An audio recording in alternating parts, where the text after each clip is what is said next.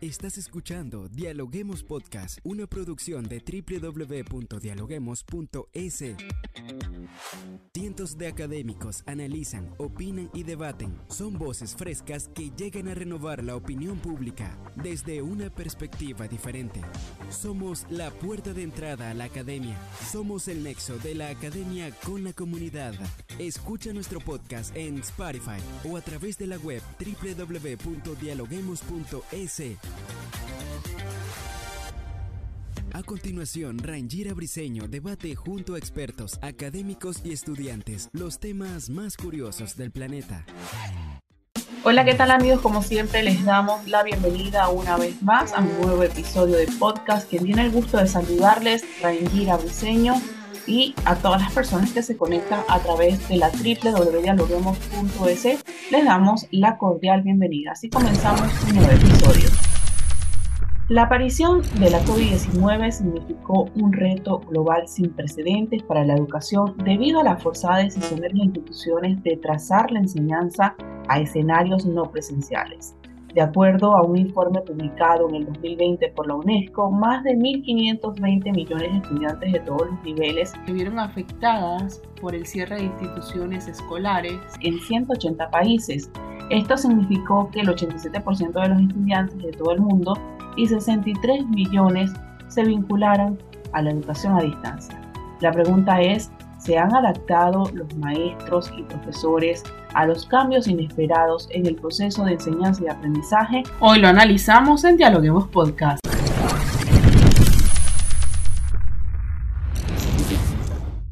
Y para ello nos acompaña Jorge Valladares, él es docente de la Universidad Andina Simón Bolívar y coordinador académico de la Maestría de Educación y Tecnologías de la Información y Comunicación. Bienvenido, ¿cómo estás? Porque es un gusto saludarle. Era un gusto de estar aquí compartiendo con la audiencia. Encantado de estar nuevamente. Así es, Jorge. Para colocar en contexto a nuestra audiencia, como bien lo comentaba en la introducción, la COVID-19 dejó muchos cambios a primera vista sin embargo, queremos saber eh, si estos cambios significativos en la educación han marcado totalmente a las personas. ¿Cómo ha visto usted el proceso de adaptación? Cuéntanos. A ver, esto, esto es importante porque creo que el COVID, como la aparición de la pandemia, como acontecimiento histórico para toda la humanidad, nos permite sacar aprendizajes. ¿sí? En el ámbito educativo tenemos mm, que dividir en, como en tres épocas. Primero, pues distinguir qué pasaba antes de la pandemia, eh, tratar de identificar qué aspectos surgieron durante la pandemia y tenemos ya que comenzar a tener una perspectiva de futuro, un horizonte de futuro post pandemia. ¿sí? Y yo creo que la relación de la tecnología ah, con la educación eh, está marcada pues, en estos tres momentos. ¿sí? Eh, antes de la pandemia se veía que la inserción de la tecnología en los procesos educativos no era necesaria, no hacía falta. ¿sí?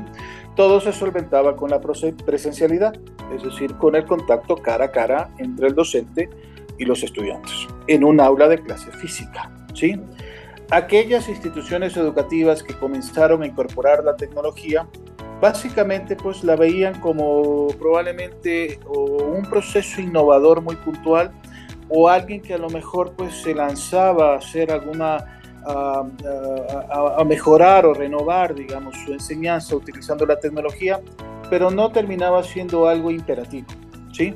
Eh, por poner también otro ejemplo, eh, había universidades que tenían aulas virtuales, ¿no? Aulas virtuales para cada asignatura, pero eran subutilizados, ¿no? Prácticamente, pues si llegaba un 10 o 15% del profesorado que las utilizaba, era mucho. Y si las utilizaban, no generaban un entorno de aprendizaje, sino sencillamente un repositorio donde se podían colgar contenidos digitales. Hasta ahí va la, digamos, eh, la experiencia tecnológica. Y en otros casos, pues básicamente se centraba en una experiencia temática. Las capacitaciones de los docentes, pues giraban en torno a que puedan utilizar medianamente Office, ¿no? El Word, PowerPoint o el Excel. Y eso era toda la experiencia digital. ¿Qué pasa con la pandemia? Llega la pandemia y prácticamente ese encuentro cara a cara en un aula física se digitaliza y se temporaliza en estos entornos virtuales de aprendizaje. Entonces ahí tenemos que utilizar aulas virtuales para garantizar eh, el proceso educativo digital, virtual, aparecen las herramientas de videoconferencias, cuando antes las videoconferencias eran vistas como algo un poco lejano probablemente para, eh, de, cierta utilidad para hábitos laborales, en teletrabajo, pero, pero vemos que las videoconferencias tuvieron su impacto, ¿no? Para poder dar una continuidad, ¿sí? Al proceso educativo, educativo con clases virtuales, ¿sí? Vemos también que la gente comienza a incorporar, ¿no? El lenguaje digital antes uno, por ejemplo, antes de la pandemia, uno no podía generar una reunión o, o, configurar una reunión de videoconferencia. Ahora vemos que es algo común, ¿no? Eh, subir documentos a la nube, utilizar ecosistemas digitales de aprendizaje, utilizar herramientas de juego, gamificación, utilizar a lo mejor eh, ciertos contenidos interactivos para poder generar evaluación en línea. En fin, ¿no? Eso creo que hemos aprendido abruptamente, a pesar de las resistencias iniciales que hubo de la pandemia, a poder generar esta educación digital. No, y, lo último que quería mencionar es el horizonte post pandemia. ¿sí? Eh, que probablemente se avisora como que vamos a regresar ¿sí? a una presencialidad nuevamente como la prepandemia, pero vemos que ese horizonte eh, post-pandemia aparece como un horizonte híbrido, donde aunque haya presencialidad, la tecnología se inserta, se integra y llega para quedarse. Esto es lo que podría comentar. Pero hablando de estos avances y propuestas innovadoras, cuéntenos eh, si para los docentes ha, ha sido fácil o, difícil adaptarse a este entorno híbrido del cual nos habla? A ver, eh, no es fácil. A ver, en el tiempo, durante la pandemia eh, se percibieron las resistencias que había para integrar la tecnología, ¿sí? A tal punto que se escuchaban argumentos como que hasta que termine la pandemia suspendamos clases, por ejemplo, ¿no? Un argumento en extremo. Otros, en cambio, decían, ¿saben qué? Yo probablemente ya no estoy preparado para esto, así que esto implica más trabajo para mí y yo o me retiro o probablemente necesito algún tipo de ayuda o colaboración. Em, creo yo, sí, que eh, finalmente la pandemia, al menos para procesos educativos, ha sido un factor de oportunidad para incorporar esas competencias digitales para responder con la tecnología no como un fin en sí mismo, sino como un aliado, como una mediación. Entonces, creo que en este horizonte post-pandemia, creo que eh, la pandemia ha generado un personal docente, en algunos casos más cualificado. ¿sí? Las facultades de formación del profesorado y de ciencias de la educación están preparando a la nueva generación de profesores ya con el desarrollo de competencias digitales mucho más explícito. Antes parecía una quimera, ahora se ve que, que, ya hay mayores exigencias frente a eso. Se ve también que con la mediación tecnológica hemos ampliado el universo de estudiantes. ¿sí? Estoy pensando, por ejemplo, en una educación virtual o en una educación híbrida donde podemos incorporar estudiantes que no viven cerca del campus o del centro educativo, que a lo mejor están en, otras provincias, en otras ciudades, en su casa, y que la tecnología permite de alguna otra manera que ese estudiante continúe su proceso educativo. Donde vemos también posibilidades de internacionalización, incluso. ¿sí? Eh, he visto, por ejemplo, en el caso de mi programa, tengo la posibilidad de invitar profesores de otros países, también de recibir estudiantes de otros países, y vemos que estamos en un ecosistema digital donde los objetivos se cumplen, los resultados de aprendizaje se cumplen y todos tienen que pasar por un mismo proceso de evaluación. Eh, entonces, eh, pensar ¿no? de que volvemos otra vez a una resistencia y que la tecnología ya no va a servir para nada en el, en el futuro post pandemia, lo veo un poco ya idílico también, porque algo ha cambiado, ha habido un factor de oportunidad. Y otro elemento también que es importante pensar en este futuro, o en este, no sé si futuro o presente ya post-pandémico, es que el campo ocupacional, el ámbito laboral también ha cambiado. ¿Sí? Y aquí comenzamos a ver demanda de puestos laborales que se necesita de personas que tengan desarrollo de competencias informacionales, digitales, para el trabajo, para el teletrabajo, para el trabajo colaborativo a través de estas mediaciones de herramientas. ¿sí? Si alguna vez se habló de generaciones antes de la pandemia, de estas generaciones millennials ¿no? o nomads o nómadas del conocimiento, hoy tenemos que reconocer que las nuevas generaciones son generaciones digitalizadas donde el Internet, las herramientas TIC, los recursos digitales, los recursos educativos abiertos son importantes para el día a día de las personas. Claro, ¿cree usted entonces que la pandemia adelantó todos estos procesos tecnológicos que hoy se están aplicando dentro de las universidades y dentro de los trabajos? Mira, no, por supuesto, yo coincido contigo. Yo creo que, insisto, la pandemia fue un factor de oportunidad. Eh, yo, yo también quiero aclarar esto, ¿no? La pandemia fue un hecho muy trágico y doloroso pues para la humanidad. No, no lo podemos negar desde el punto de vista de la salud, de las vidas que se perdieron pero dentro de ámbitos educativos también creo que fue un factor de oportunidad justamente para que se aceleren ciertos procesos de, inserción de la tecnología que a lo mejor si no hubiera habido la pandemia todavía los estuviéramos programando para 5 o 10 años. ¿sí? Entonces creo que esto ha sido uh, un redescubrimiento de la importancia de la tecnología de que la tecnología no solamente sea visto como un privilegio de unos pocos o un servicio más eh, básico, ¿sí? sino que inclusive ya se lo logre plantear eh, como un derecho. Y ahí hablo de la posibilidad, y esto lo plantea la UNESCO, de que se plantee como un derecho de cuarta generación, no un derecho humano, el acceso al Internet y al conocimiento y la accesibilidad también de la tecnología en función de superar las brechas digitales. Yo entiendo que la pandemia también desnudó las brechas digitales, no solamente en países latinoamericanos, sino también en países de otros lados del norte, en Europa, en Estados Unidos, se vio también brechas digitales en sus ciudades grandes, en, estados más alejados de los centros de desarrollo. Entonces creo que hay, hay un desafío pensando que probablemente nuestro mundo después de esta pandemia tendrá otros desafíos ¿no? que la misma naturaleza nos planteará, bueno, pues estar preparados justamente para poder ser resilientes y, ¿por qué no? La tecnología puede ser una aliada para garantizar la continuidad no solamente de los procesos laborales, sino de los procesos educativos.